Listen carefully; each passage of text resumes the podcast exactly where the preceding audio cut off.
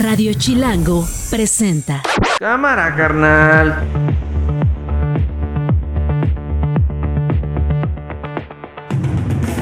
Ya es viernes 10 de noviembre, una de la tarde. Soy Nacho Lozano. Y esto no es un noticiero. Así suena el mediodía.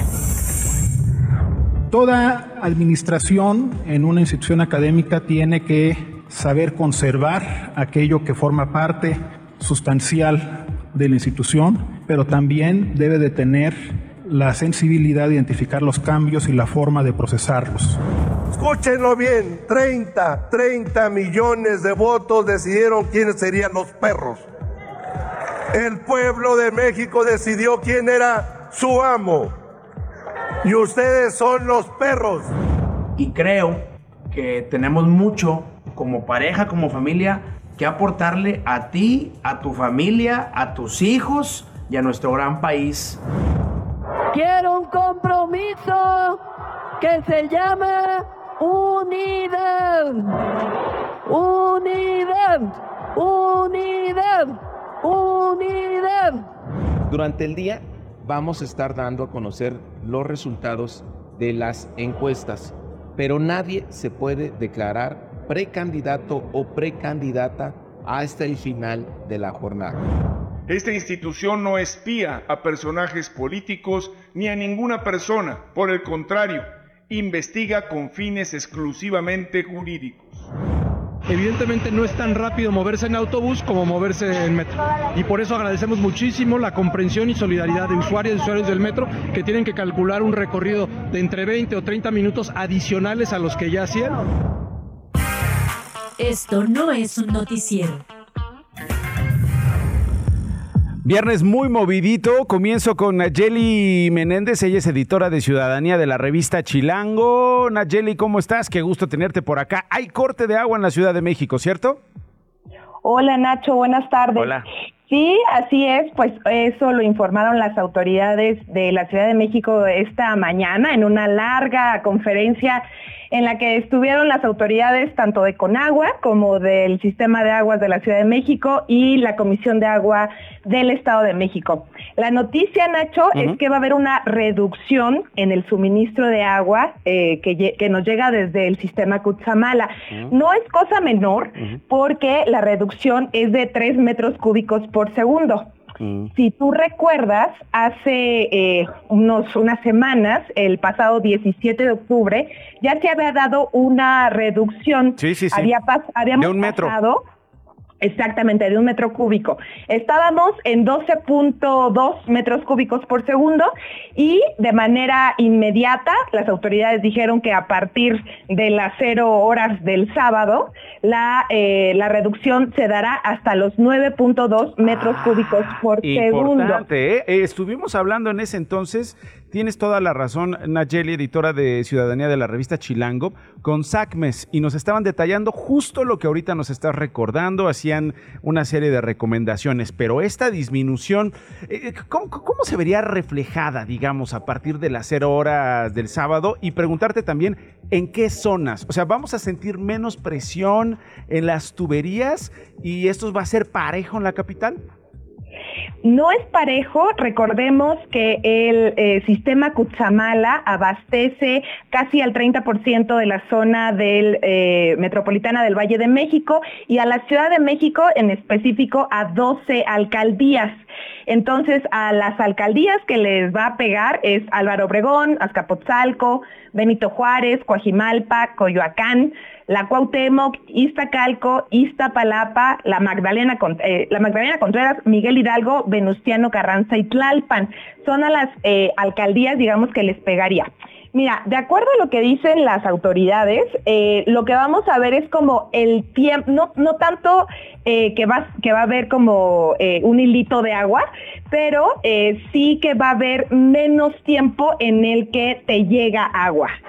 Eso es lo que se va, eso es digamos lo que se va a reducir. Este, entonces, si antes te, se tardaba tu tinaco en llenarse una cierta, en la noche, digamos, eh, es probable que ahora ya no se llene. Eso es lo que se está viendo. Bueno, Eh, pues eh, ya está la advertencia y finalmente eh, recordar cuándo va a terminar, digamos, esta medida emergente que está anunciando la Comisión Nacional del Agua, los gobiernos de la Ciudad de México y del Estado de México. ¿Cuándo va a terminar esta reducción? Importante la pregunta, Nacho, porque no hay fecha. Ah. Lo que explican las autoridades es que eh, llevamos desde el 2019 un periodo fuerte de sequía en todo el país. Más o menos del 90% del territorio nacional vive una sequía importante. No tenemos las mismas lluvias o la misma cantidad de lluvias que en temporada de lluvia de, eh, años pasados. La temporada de lluvia termina en noviembre. Malas noticias para nosotros. Eh, la siguiente temporada de lluvias esperaría hasta abril del siguiente año. Entonces, lo que explican las autoridades es que hasta que el sistema Kutsamala no regrese a un caudal eh, que ya veníamos manejando en años anteriores, se podría, digamos, abrir la llave otro poco. Entonces, no hay fecha establecida. Esta es una medida permanente hasta que las condiciones en el sistema Kutsamala cambiaran. Ok, bueno, pues ya está más que claro, lo has dicho más claro que el agua que nos surte Sacmes. Con esto te digo todo. Oye, muchas gracias, Nacheli eh, me, eh, Meneses, editora de eh, Ciudadanía de la revista Chilango. Gracias por estar con nosotros este mediodía y aclararnos así con este detalle, este asunto de la reducción, 3 metros cúbicos por segundo en el suministro de agua de la zona metropolitana del Valle de México. Gracias. Hasta luego, gracias a ti. Esto no es un noticiero. Con Nacho Lozano. Es viernes y como todos los viernes, Daniel González, que es el maestro que más sabe de cine en radio, está con nosotros. Mi querido Dani, ¿cómo estás? Muy bien, muchas gracias, Digo, tú no Nacho. vas a sufrir porque yo sé que eres muy considerado, eres muy organizado con el agua, ¿no? Sí. Pues ¿O qué? mira, ¿Por qué lo te- procuro. ¿Por qué te lo ríes? ¿Porque me procuro. equivoqué o qué? Pero ¿sabes qué, Nacho? A mí me preocupa que tal vez no estemos muy lejos de lo que le ocurrió a la ciudad de Monterrey. Bueno, de lo que le ha ocurrido eh, desde Oye, hace el un costo par de político años. sería gravísimo.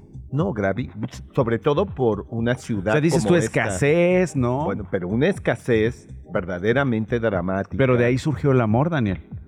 Porque de la escasez de agua allá en la zona metropolitana de Monterrey, nació el amor entre el gobernador de Nuevo León, Samuel García, y el presidente Andrés Manuel López Obrador. Ah, pues sí tienes todo. de no haber sido por esa escasez que solo Dios sabe cuándo va a provocarla, hoy no estaríamos hablando de Samuel García como precandidato presidencial, Sí, claro. con la venia del propio presidente Andrés En Manuel medio López del Obrador. desierto pueden nacer las flores. Oigan, hablando de poder, hablando de hueso, de ambición, de grupos, hablando de lo que se viene el próximo año, del 2024, de las elecciones, hablando del carnaval de poder, de ambición que habrá el próximo año, ya se están definiendo las corcholatitas. Digo, son corcholatitas, Sí, sí, chiquitas.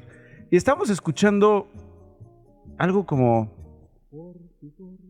como que, ¿qué es esto, Alejandro? Eh, supongo que es algo yucateco. Muy bien, muchas gracias, Alex. Mira, pues este, eh, qué bueno que no lo escuchas, Daniel. Pero el caso es que ya hay corcholatita de morena en Yucatán. Hoy, les recuerdo, hoy es el día, yo no sé qué tengan que hacer a las 6 de la tarde, si tienen planeado irse de fiesta, Al si cine. tienen planeado ir al cine, cancelen todo. Sí, claro. Y conéctense a la conferencia de Mario Delgado. Oye, no, que tengo que estar con mi familia. No estés con tu familia. Mario Delgado te necesita el día de hoy, que es el dirigente de Morena, que va a dar a conocer. Ándale, Alex, esto ya suena más a Yucatán, ¿no? Mira, ya hasta huele a panucho, de, de- a salbute, de cochinita pibil. Ya suena, ya suena pibipollo, del que sobró ahora de la ofrenda. Bueno, la Comisión Nacional de Elecciones de Morena ha decidido, no ya voy a dejar de hacer esta payasada, que el coordinador estatal de la defensa de la cuarta transformación en Yucatán sea Joaquín Díaz Mena, conocido como Guacho Díaz, que según Morena es el mejor posicionado en las encuestas por encima de Verónica Camino Farhat. Hoy, repito, se van a definir las corcholatitas a las 6, 7 de la noche, hora de Morena, más bien 8 y media, 9. La Comisión Nacional de Encuestas va a determinar si aplica la regla de paridad en Yucatán o mantiene a Huacho. Acuérdense de esta regla de paridad que tanto ha estado llevándose y trayéndose.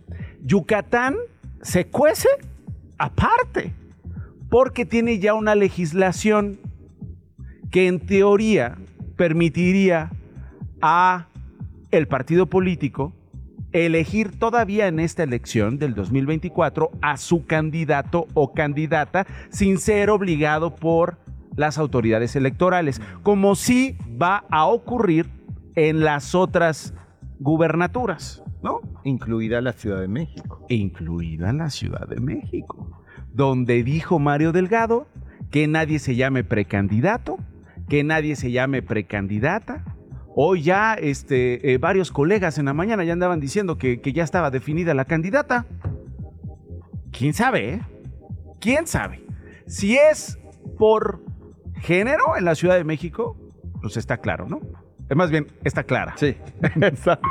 si es por otras razones, ya el verde ahí diciendo nos va a costar trabajo ganar si no es Omar García Harfush.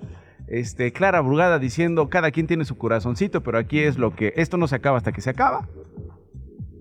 Si deciden que sea Omar García Harfush, pues ya lo conoceremos hoy.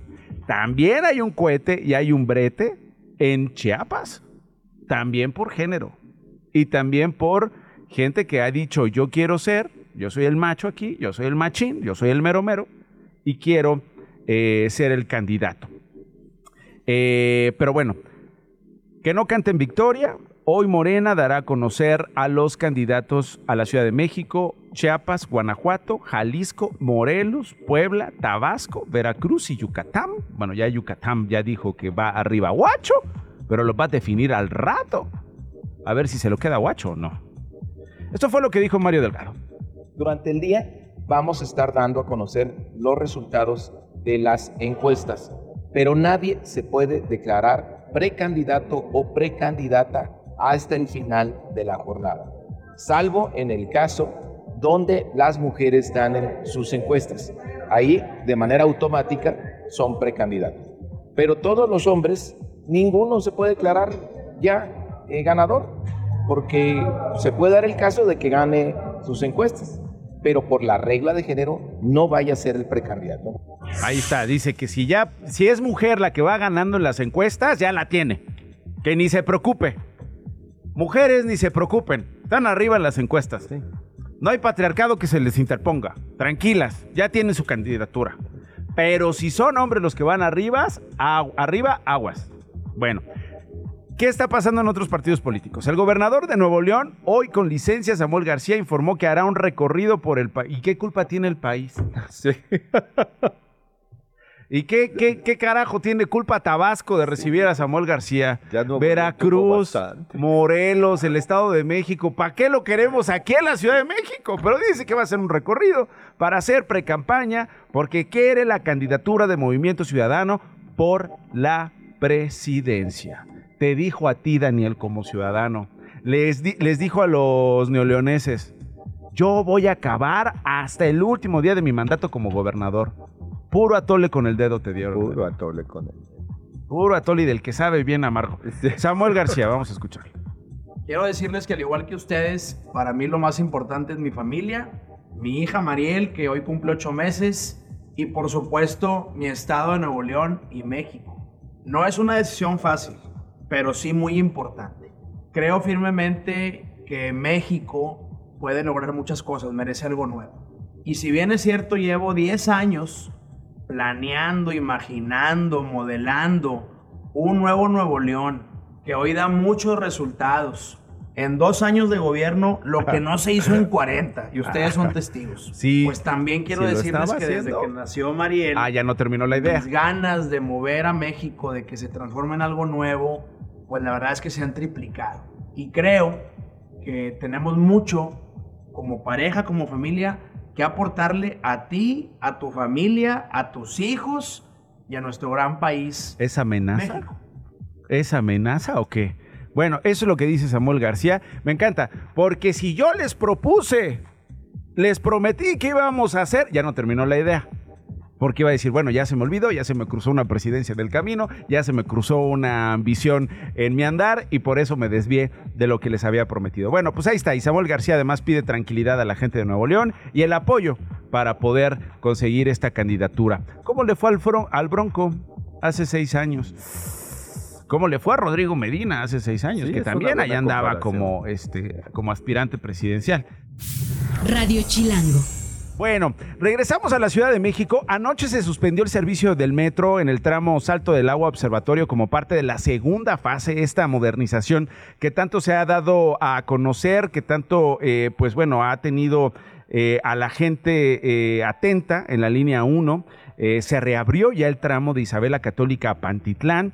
Ahora este cierre temporal implica las remodelaciones del otro tramo el metro ha informado que unidades de RTP van a brindar apoyo hasta la terminal observatorio. Hoy en la mañana vimos al secretario de Movilidad de la Ciudad de México. Siempre está eh, al inicio, digamos, de estas contingencias, de estos operativos, de estas nuevas logísticas para eh, los pasajeros, para los usuarios del transporte público, pues atento las primeras horas, los primeros días. Y me imagino, secretario, obviamente, pues eh, los días subsecuentes hasta que se entrega la obra. Andrés Layú está con nosotros. Secretario, qué gusto saludarte.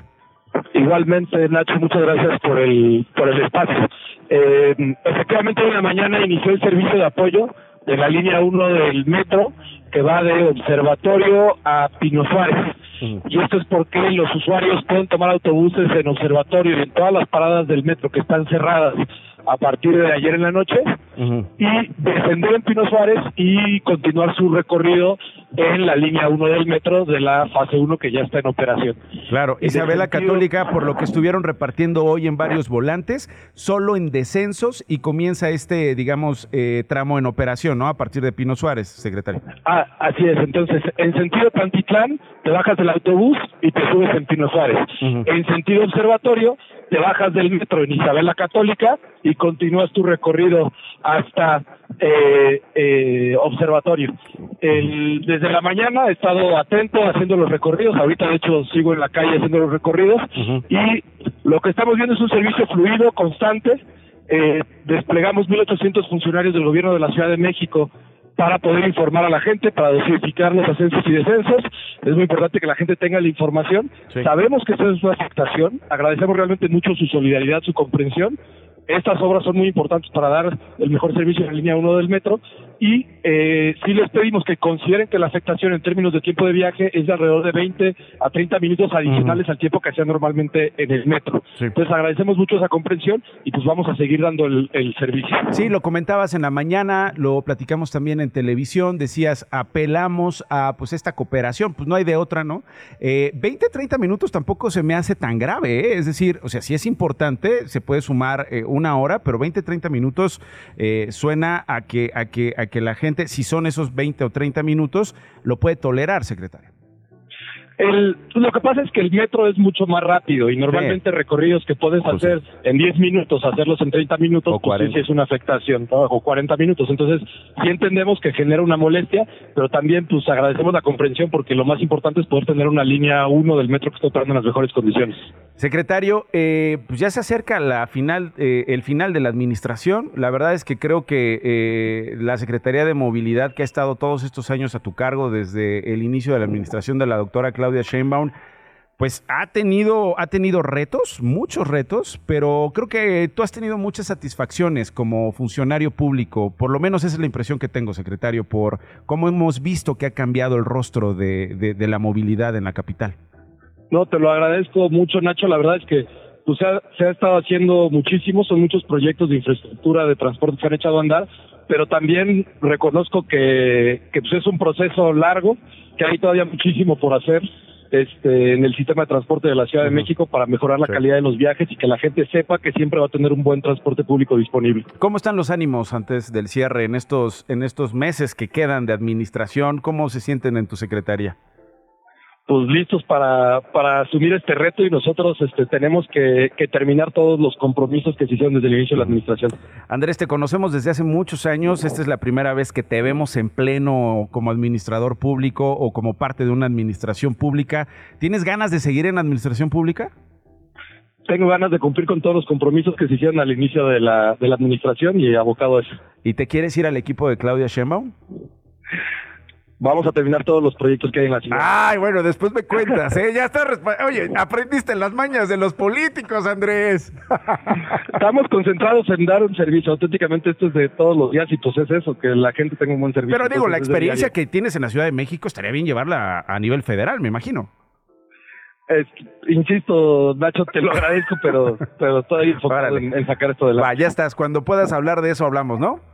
Muchísimas gracias. Gracias, Claro que sí. Andrés Layú, el secretario de Movilidad. Una de la tarde con 20 minutos en Radio Chilango. Esto no es un noticiero. ¿Qué hubo, mi Dani? No, esa respuesta es un sí.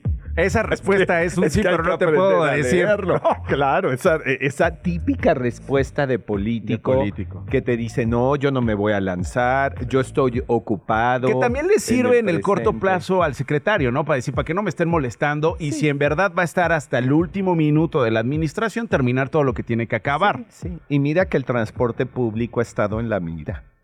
La línea 12 del Bueno, la línea metro. 12 del metro fue... Bueno, y luego todas estas acusaciones de boicots en el metro, que no sé finalmente en qué quedaron, pero digamos, yo creo que la mayor, eh, pues sí, la mayor molestia de muchos ciudadanos tienen co- como mira al transporte. Yo no los llamaría boicots. A veces así los llamó la administración. No se Ah, están no, sí, boicoteando, por es eso, un eso. sabotaje. Sí, claro. Y en Bueno, realidad- esta señora, ¿te acuerdas que hasta la detuvieron? Porque se le cayó una pieza de la lavadora. Eh, eh, y entonces están atentando, están, eh, no, rompiendo, digamos, el funcionamiento cotidiano del metro, solo para mencionar algunos, ¿no? Cuando en realidad, pues, llevaban décadas sin la inversión. En estos años se agravó la operación de, bueno, ¿te acuerdas cuando el incendio del centro de, de- de- de mando, el control de mando, sí, que tanto hablamos con, eh, con Andrés Layú en su momento? Sí. ¿no? Que te- de repente, en una investigación, si no me equivoco, de, de, de- de Denise Merker, ahí veíamos, este, eh, eh, veíamos cómo mientras entraban operaciones los aparatos que funcionaban para saber dónde estaba un eh, convoy, cómo se está moviendo, a qué velocidad, los que estaban monitoreando esa operación estaban utilizando post-it. Sí, impresionante. Impresionante. Las noticias de una. Y esas las trae Glo Hernández en fa, en corto, con lo más importante, Glo, buen viernes, traes rostro de viernes, actitud de viernes, sonrisota de fin de semana. Es viernes y el cuerpo lo sabe. Muy buenas tardes, Nacho Daniel. La secretaria de Gobernación, Luisa María Alcalde, aseguró que la presidenta de la Suprema Corte, Norma Lucía Piña, informó que tienen que esperar a que se resuelvan los amparos para poder usar esos 15 mil millones de pesos de fideicomisos para apoyar a los damnificados del huracán Otis. Hay polémica por las declaraciones del diputado de Morena, Alfredo Porras, quien durante la discusión de las reservas del presupuesto 2024 se refirió a quienes no están con el gobierno del presidente López Obrador como perros. Vamos a escucharlo. Escúchenlo bien, 30, 30 millones de votos decidieron quiénes serían los perros. El pueblo de México decidió quién era su amo. Y ustedes son los perros. El expresidente estadounidense Donald Trump declaró anoche que si ocurriera la Tercera Guerra Mundial, probablemente México ya no existirá. Sobre el presidente López Obrador dijo que es un poco izquierdista, pero que es un gran caballero y un hombre maravilloso. Esto no es un noticiero. Cuánto amor, cuánto amor de Donald Trump con el presidente Andrés Manuel López Obrador. Bueno, vamos a seguir con esto de las aspiraciones y de la elección para el próximo año. Lucy Mesa era, bueno, sigue siendo senadora, pero era del grupo parlamentario de Morena. ¿Y por qué digo era? Se fue, renunció al partido y denunció además imposiciones y corrupción por parte del gobernador actual de Morelos, Cuauhtémoc Blanco Bravo, y ella dice, yo estoy bien posicionada para ser candidata al gobierno de Morelos, a la mala me sacaron de la competencia, no tengo nada que hacer en Morena, quiero ser la candidata del Frente Amplio por México, y ayer la senadora anduvo presumiendo su foto con Alito Moreno. Senadora, ¿cómo está? Qué gusto saludarla. Marco, Marco eh, Cortés y también Jesús Zambrano salieron en la foto también. Hola, querido Nacho, ¿cómo estás? Qué gusto saludarte. Muy bien. Buena tarde, a tus órdenes. Pues nada, que, que, que entonces usted va a ser la candidata del frente, la candidata del frente. Sí, es correcto. Nosotros iniciamos un movimiento después de lo que pues ahora sí que después de que Morena violentó mis derechos este político electorales al no, al no dejarme ni siquiera competir por los caprichos del ¿Y gobernador. por qué? Pues qué le hizo, qué le hizo al gobernador o qué no le quiso hacer. Pues solamente, pues solamente denunciar sus, sus, corrupciones, ¿no? Su mala estrategia de seguridad, lo del su fiscal. mal gobierno. No, eh, claro, ese fue el argumento, la argucia, uh -huh. este que pusieron, ¿no? Que posibles vínculos con el fiscal, ¿no? Para descalificarme, para sacarme de la contienda, porque solamente de esa manera pues podían ganar sus, este, sus candidatos uh -huh. que van a imponer. ¿Y cómo se en dio este... el acercamiento con los del frente, eh, senadora? ¿Cómo, ¿Cómo le invitaron? ¿Cómo platicaron para...? No, no se ría, yo se lo estoy preguntando. No, pues es que, bueno, primero decirte que, pues bueno, renuncié el, el uh -huh. miércoles, inmediatamente pues renunciamos El ahí al, al, al, exactamente, Uh -huh. renunciamos a la militancia de Morena. No le dijeron nada, ni le rogaron, oiga, Lucy, espérese. Sí, claro, Mario ¿Sí? Delgado me ofrecía mi reelección al Senado, y no Ah. sé qué tantas cosas, y pues yo les dije que no, que la única manera de que yo me pudiera quedar en Morena, pues sería que limpiaran mi nombre de la comisión y me subieran a la encuesta. Le dije a Mario Delgado, si eso no pasa, pues yo no tengo nada que hacer en Morena, así de sencillo, porque yo no voy a estar en un espacio que pues ya, ya fui senadora, yo quiero este, trabajar para sacar adelante el estado de Morelos, porque no podemos permitir que haya seis años más de mal gobierno, de corrupción y con los candidatos que van a dejar de la continuidad de este gobierno, que justo es lo que no queremos, mi Mm. querido Nacho. Es por eso que, pues bueno, en, en el frente, pues valoraron trayectoria, experiencia, competitividad, que es lo más importante. ¿Cómo, está, ¿Cómo están sus números? ¿Cómo están sus registros respecto a los otros eh, liderazgos en Morelos? Pues mira, ahorita ya este, colocada con el frente, pues ya llevamos una ventaja eh, importante, pero todavía no estamos, y ahorita que estamos, pues mucho más, ¿no? Mm. Entonces, este, pues vamos bien, estamos convencidos de que tenemos una coalición muy competitiva, porque además este, iremos con partidos locales en una gran alianza con organizaciones civiles, este, sociedad, sociedad civil organizada, ¿no? Con muchas organizaciones y muchos liderazgos también empresariales que pues han decidido pues sumar de este lado. Sí. Estamos convencidos que somos una coalición muy, muy competitiva y sobre todo que en Morelos pues ya se dieron cuenta y no quieren más de lo mismo, ¿no? No Sí. quieren más, seis años más de corrupción. Cuénteme cómo, cómo se dan estos cambios, cómo se dan, vamos a ponerlo así, negociaciones, porque en buena medida, o sea, yo no, o sea, yo no me puedo imaginar una mesa con los tres líderes de, los partidos del frente sin que haya una negociación. Ok, Lucy, nosotros te queremos como candidata, vamos a agilizar, te vamos a apoyar, lo que sea que nosotros vayamos a aportar, pero tú también te tienes que comprometer a esto. ¿Cuál fue el compromiso con el frente, senadora? Pues finalmente eh, el compromiso con el frente pues es lograr ese cambio, ¿no? Ese cambio ¿Y que pues, posiciones? también ellos han, claro, totalmente, ¿no? Que posiciones no, porque finalmente pues los partidos traen sus temas este, ¿cómo se dice? Pues muy particulares en distritos, municipios y demás. Nuestro tema es la gubernatura, nosotros queremos sacar adelante al estado de Morelos y justamente por eso es que estamos este, en esta lucha de poner a- a- al centro del debate pues el interés superior de las familias morelenses, ¿no? Devolverles la paz, la seguridad, el desarrollo social y económico, pues, lo que hemos planteado a lo largo de estos meses, que nos metimos muy fuerte a territorio. Yo soy una mujer de territorio, hemos ganado pues cuatro elecciones de mayoría, ninguna plurinominal. Y nunca ha habido una gobernadora en Morelos. Nunca ha habido una gobernadora en Morelos.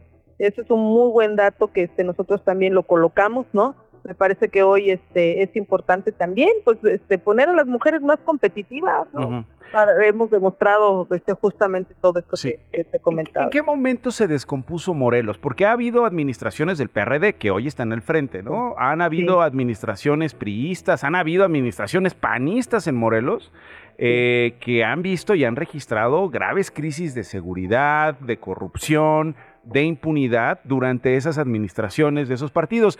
Eh, eh, ¿cómo, cómo, cómo, cómo usted, eh, digamos, eh, procesa esta información? ¿Cómo, cómo, cómo se va a presentar frente a la gente a decir, sí, estos partidos ya gobernaron, yo llego como candidata con estos partidos, pero, ¿o cómo está el rollo?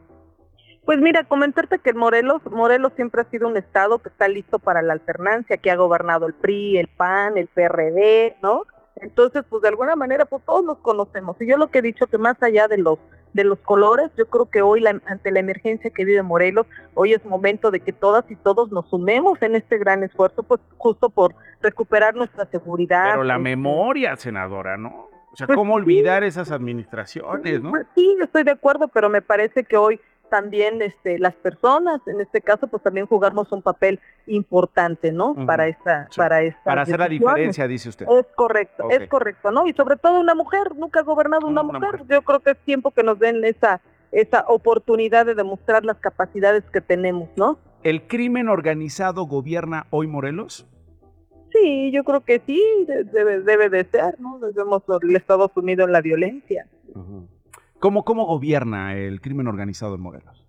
Pues bueno, lo hemos visto de- desde diferentes este, ámbitos, han incrementado los secuestros, han incrementado el cobro de piso, las balaceras, toda la violencia que, pues, que se ha generado este, justamente en estos, en estos años, ¿no?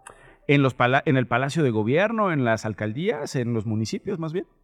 Pues es lo, sí, o sea, eso genera no tener una estrategia pues integral en materia de seguridad, ¿no? Entonces me parece que hoy el Estado está obligado primero a tener una institución que es la la este la de seguridad pública, pues robustecida, ¿no? Este con policías bien pagados, que tengan exámenes de control y confianza. Tan solo en Morelos tenemos un déficit de dos mil policías. Oiga, que no nos regañen, porque ya vio lo que dijo una subsecretaria, si no me equivoco, que estaba bien molesta regañando a los ciudadanos que por qué andan este, denunciando los delitos cuando ya ocurrieron.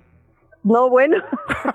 ¿No se acuerda? Digo, no estoy inventando nada. Ahí andaba diciendo, no, lo que pasa es que a veces nos llaman y nos dicen, no, pues nos acaban de robar y pues nos hablan ya cuando les robaron y cuando llegan las patrullas pues ya se diluyeron los asaltantes. Sí, sí, es correcto. ¿No? Pero pues bueno, mira, nosotros este, justamente lo que queremos es cambiar el rumbo, no podemos, necesitamos tomar acciones fuertes, medidas aquí importantes en el estado de Morelos para corregir el mundo, el Mm. rumbo, porque no queremos seis años más de mal No, gobierno. cálmese, ya quiere gobernar usted el mundo, senadora, ¿no? Empiece, empiece por Morelos y los morelenses lo deciden. Bueno, eh, senadora, pues muchas gracias por tomarme la comunicación. Habrá mucho que, que hablar, que contrastar y sobre todo yo sí quiero insistir en eso, ¿no? Digo, es una apuesta muy válida como mujer, como mujer con una carrera eh, política de tantos años, optar por eh, los partidos políticos, pero son partidos políticos desgastados que no gozan de la cre- credibilidad. Yo no creo que haya uno que goce hoy de una credibilidad respetable en un estado así. Va a ser un reto para usted. ¿No? Ay, bueno, creo que ya me colgó la, la- la- la- la senadora. Pero bueno, eh, me despido de ella. Este, ahí está, ya se cortó, se cortó la comunicación, pero bueno, creo que ya habíamos, ya habíamos terminado la, la conversación y dejó en claro que no quiere gobernar al mundo, ¿no? Sí, claro. O sea, que quiere gobernar eh, La por ahora la Marvel. capital, la- exacto, la capitana Marvel del frente. Ahora la Del capitana frente, Marvel del sí. frente, ¿no? Nada más eso nos faltaba, pero no. Lucy Mesa ya con sus aspiraciones a gobernar en el estado de Morelos. Radio Chilango.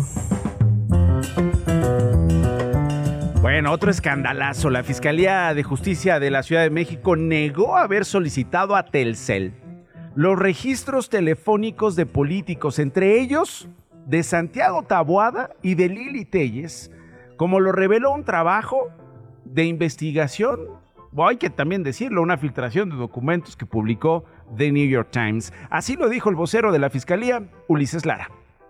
Esta institución no espía a personajes políticos ni a ninguna persona. Por el contrario, investiga con fines exclusivamente jurídicos. Respecto a la documentación usada para realizar eh, estos señalamientos de presunta petición de Telcel, la institución indicó que es falsa y que ya se dio aviso a las autoridades para que se investigue a fondo el origen de los documentos. Además, eh, Ulises Lara aseguró que no hay carpetas de investigación relacionadas con el caso. Además, es imperativo aclarar que no se ha solicitado ni existe alguna orden de aprehensión relacionada con las personas que se señalan. La Fiscalía General de Justicia de la Ciudad de México reitera, siempre investiga con el fin de llegar a la verdad y esclarecer hechos que puedan configurar la existencia de un delito. no utiliza sus facultades con fines políticos. Y además le metió una regañiza a The New York Times y la manera en que The New York Times hace periodismo porque dice que la información que solicitó el periódico se le otorgó y fue publicada parcialmente. Es imperativo señalar que el diario referido solicitó información a esta fiscalía, la cual se le otorgó sin que fuera publicada en su totalidad, solamente de forma parcial. Cabe señalar que coincidentemente, dicha publicación fue difundida poco después de que el titular o la titular de esta institución denunciara la existencia de una campaña en contra de su ratificación impulsada particularmente por varias de las personas que supuestamente fueron espiadas. Bueno, esa es la versión oficial. Esa es la versión de la fiscalía. Vamos con la versión de los involucrados. Santiago Tabuada es alcalde de Benito Juárez con licencia. Alcalde, ¿cómo estás? Hola Nacho, buenas tardes. Un saludo a ti y a todo tu auditorio. ¿Cómo ves a la fiscalía? Pues mira, eh, la verdad es que es increíble que a estas alturas del partido mientan. Es decir, eh, yo había mencionado hace tiempo eh, que había tenido documentos personales, ¿no? Donde acreditaban esta, este tipo de, pues sí, de delitos inventados de fabricación de carpetas, después un juez federal y pues ahora un medio de comunicación internacional. Entonces es increíble primero que a estas alturas sigan mintiendo y sigan negando la existencia de que no solamente conmigo, sino con muchísimas personas, casualmente opositores a ellos, internos o externos, pues simple y sencillamente lo que hizo la, la empresa de telecomunicaciones, en este caso Telcel, Telcel. pues dio la información a quien se la solicitó. Y- que por eh, cierto, tú, alcalde, eh, tuviste acceso a una serie de documentos, te lo otorgaron este permiso judicialmente, Claro. Yo, yo me entero de mi caso por un juez federal. ¿no? ¿Cómo estuvo eso y de qué te enteraste, Santiago? que efectivamente, primero que habían estado pidiendo información de mis cuentas bancarias, de mis teléfonos, y en este caso lo más grave de, de la parte es que pidieron mi geolocalización cada 30 minutos. ¿Cómo, cómo, cómo, cómo, cómo, cómo? O sea, tu geolocalización cada 30 minutos que Cada tendría que 30 reportar, digamos, Telcel en este caso. Telcel a la fiscalía, eh, el registro de llamadas entrantes y salientes, eh, todas mis conexiones a internet, eh, todo, la parte de mis mensajes de texto, ¿no? Es decir, un espionaje de, de pies a cabeza. ¿Y para qué? ¿Por qué? Pues eh, fíjate, ese, ese es la- ese es el gran problema y la gran tragedia que yo veo de este caso. Eh, primero, pues porque es evidente un- un- una intención de espiar a alguien que lo único que ha hecho es manifestar su intención de competir por la oposición a la Ciudad de México. Pero segundo, la tragedia más grande es que utilizaron a las fiscalías de desaparición forzada de personas, cuando hoy hay madres y padres buscadores que le exigen a la institución que les ayuden a encontrar a sus hijos o sus hijas. Y que entonces ellos prefirieron ocupar todo este aparato, toda esta intervención de comunicación Para espiarte. en opositores, A ti y en a los lugar de encontrar, claro, en lugar de encontrar a estas mujeres, estos jóvenes que están desaparecidos en la Ciudad de México. Es la gran tragedia. Ma- m- Por supuesto que esto es un escándalo. Esto debe, si tienen tantita dignidad, debería estar renunciando la fiscal. Porque no son invenciones, Nacho. Son documentos que entregaron a un juez federal la empresa de telecomunicaciones porque quien se lo solicitó a esta empresa fue la fiscalía. Ajá. No una vez, Nacho. 16 veces eh, prácticamente desde que perdieron la ciudad en el 2021 hasta el 2023. Ok. Es un, yo te puedo entender, bueno, una, ¿no? Hoy no, un no, pero 16 veces y a, a este 16 detalle, o sea, cada 30 minutos tu geolocalización, el asunto de las cuentas bancarias. Mi email, por ejemplo, el email de mi teléfono, tú sabes que es el tatuaje que tienen los teléfonos, ¿no? ¿Para qué querían mi email? Ajá. ¿A ti te ¿Para están te- investigando por algo en la fiscalía, Santiago? Pues eh, la, la fiscal dice en sus, en sus ruedas de prensa, lo deja de manera velada, y pues me queda claro que coincide con este tema del espionaje, ¿por qué? Porque argumentan, este, para tener esa información mía de carpetas de, de secuestro y de aparición forzada, ve la locura de la que estamos hablando.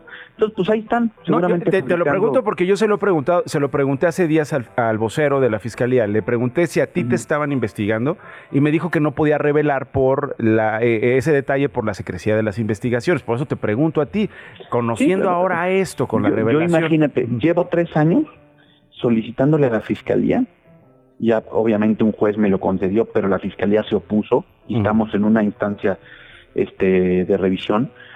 Yo desde hace tres años le pedí a la fiscalía que si había alguna investigación me permitieran conocer el expediente, pero así sin o sea, un documento sencillo de una cuartilla les dije, oigan, vengo aquí a presentarme, te lo puedo compartir ese documento, lo presenté en el 2022, a principios del 2022, oigan, si hay algo en los que les puedo servir, pues aquí ando, ¿no? Les dejo mis teléfonos, les dejo mis, mis, mi información, mi dirección, y a la fecha no me permiten conocer si es que hay algún, este, alguna carpeta. Alguna carpeta en tu cuenta. Claro, y, y qué casualidad que se da eh, ahora en esta época preelectoral. Pues bueno, porque, a lo mejor porque eres el aspirante del frente. Es correcto. Eh, así es, mi querido Nacho. Y lo más grave de todo esto es que, mira, ahí están activistas, ahí están opositores, ahí están inclusive compañeros de ellos de partido. Ahí está el senador Higinio, está el secretario de gobierno Duarte, está Alessandra Rojo La Vega, está Lili Telles.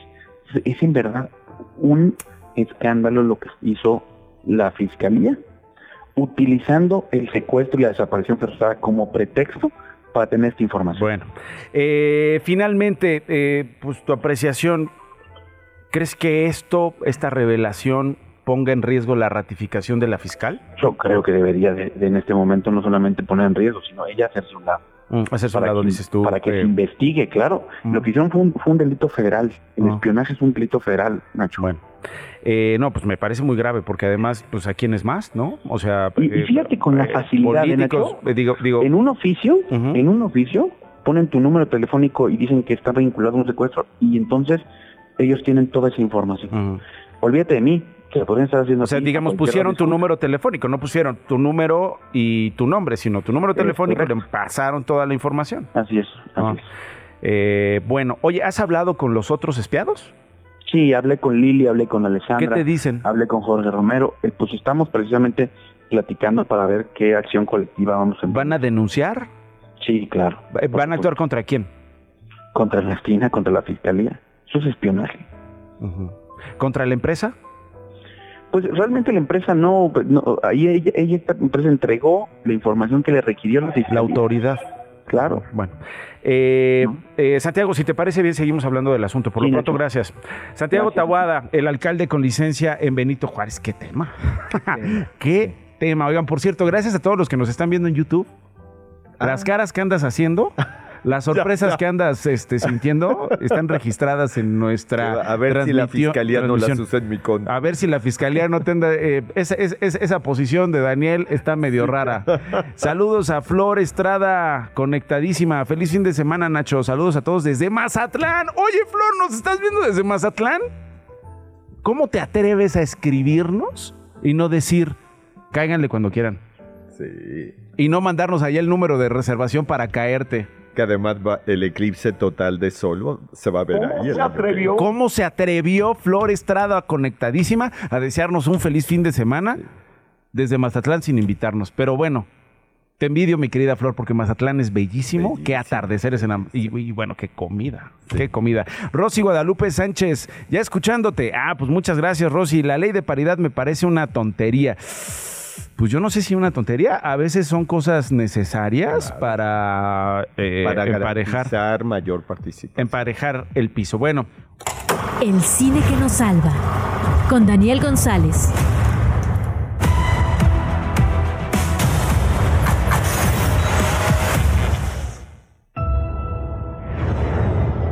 Carol Danvers, la hija pródiga de la Vía Láctea.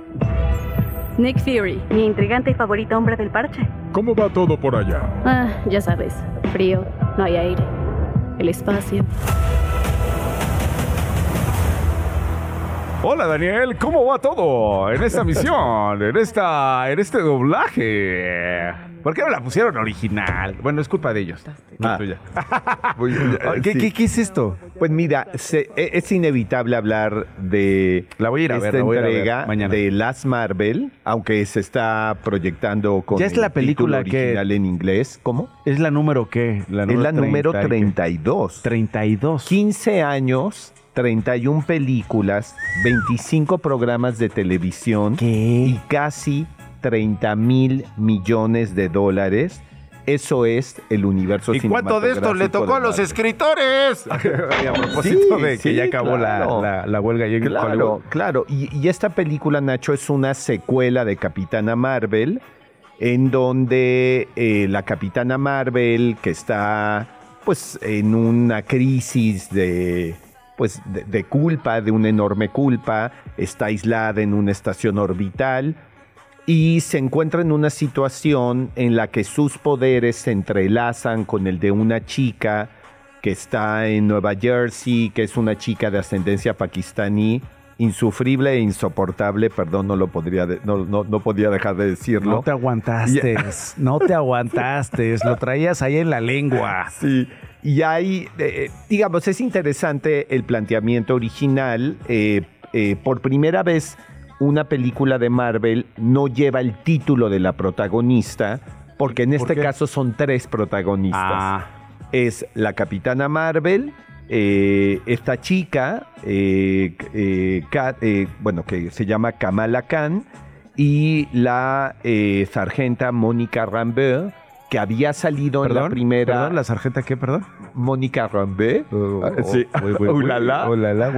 Eh, y que había salido en la en Capitana. Marvel como una niña a ¿Rambe la que de alguna manera había abandonado. no te enojes. Eh, sí, no, no. Eh, y entonces, bueno, la- eh, hay una serie de enredos. eh, la ca- Capitana Marvel está pues muy atormentada porque a dos pueblos les quitó la energía solar. Y entonces, bueno, eh, eh, está en disputa un brazalete que le da, que le da particular poder a esta chica. Y entonces, bueno, la película es una película muy breve, algo, algo curioso en el caso de... Breve que una, hora, diez. 45 minutos. Ah, bueno, una hora 45 minutos. bueno, respecto a los asesinos de No, la no, luna. Infinity War y todo. De, de hecho, es la más corta de todas.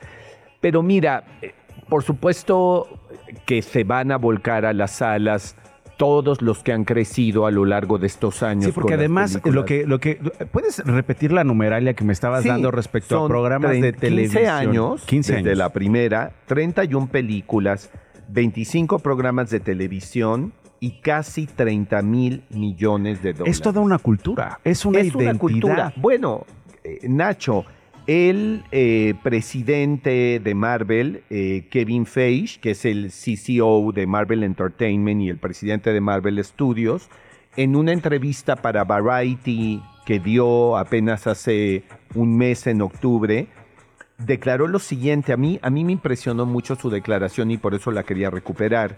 Dice, lo mejor de Marvel realmente es la cantidad de personajes maravillosos e interesantes que tenemos en los cómics. Han estado en esto durante 85 años. Incluso después de 32 películas, parece que apenas hemos arañado la superficie.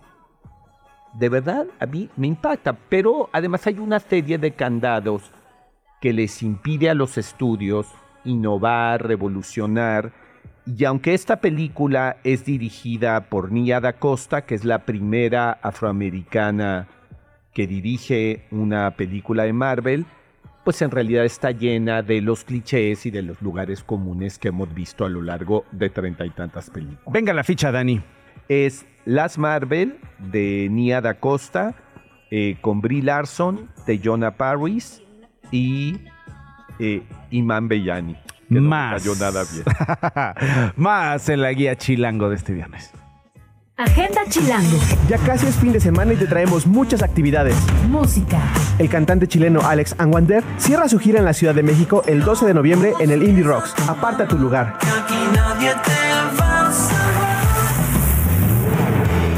Si quieres darte una escapada, lánzate al Festival Comuna 2023 en Puebla, el cual contará con increíbles bandas como Café Tacuba, Caifanes, Babasónicos, Julieta Venegas, León Larregui, Santa Fe Clan y muchos más. Teatro. ¿Te gustaría asistir a un documental cabareteado? Insurrectas, de Erika Islas, aborda temas feministas con un toque crítico y en formato cabaret, muy característico del ya conocido Bar El Vicio, en donde se presentará este 12 de noviembre. Y para ir con los más pequeños, Ven y pasa un día en familia en Misión Alfa 261-535, en busca de la abuela. Daniel buscará por todo el espacio a su abuela que se ha ido sin dejar rastro. Ayúdalo a encontrarla. Disfrútala todos los sábados de noviembre en Teatro Independiente, un teatro en la Colonia Condesa. Circo. Circo de Mente. La Escuela de Artes Circenses celebra sus 20 años con talleres de clown, clases abiertas y presentación de artistas mexicanos. Se pondrá muy bueno. Checa todo lo que tienen planeado este mes en la Carpa de Mente, en la alcaldía de Tlalpan. Agenda Chilango. Yo soy Orlando Oliveros y te invito a buscar más información de todos estos eventos y más en chilango.com diagonal agenda. Bueno, pues muchísimas gracias. Y con esto nos vamos, eh, Dani. Feliz fin de semana, Nacho. Feliz que la fin de semana también para ti, Dani. Gracias por estar con nosotros como cada viernes. Gracias, colegas. Gracias a ustedes que, que se conectaron, que estuvieron con nosotros. Y gracias a Flor Estrada, que ya se trae un cotorreo con nosotros en YouTube. Dice, cágale, yo les hago la reservación, nada más que ustedes la pagan. No, pues no, entonces no, no se acepta. Así no. Nos vamos, disfruten su fin de semana hasta el lunes. Esto fue Esto no es un noticiero con Nacho Lozano, una producción de Radio Chilango. Escucha un nuevo episodio de lunes a viernes en tu plataforma de podcast favorita. Radio Chilango, la radio que... Viene, viene, ¿eh?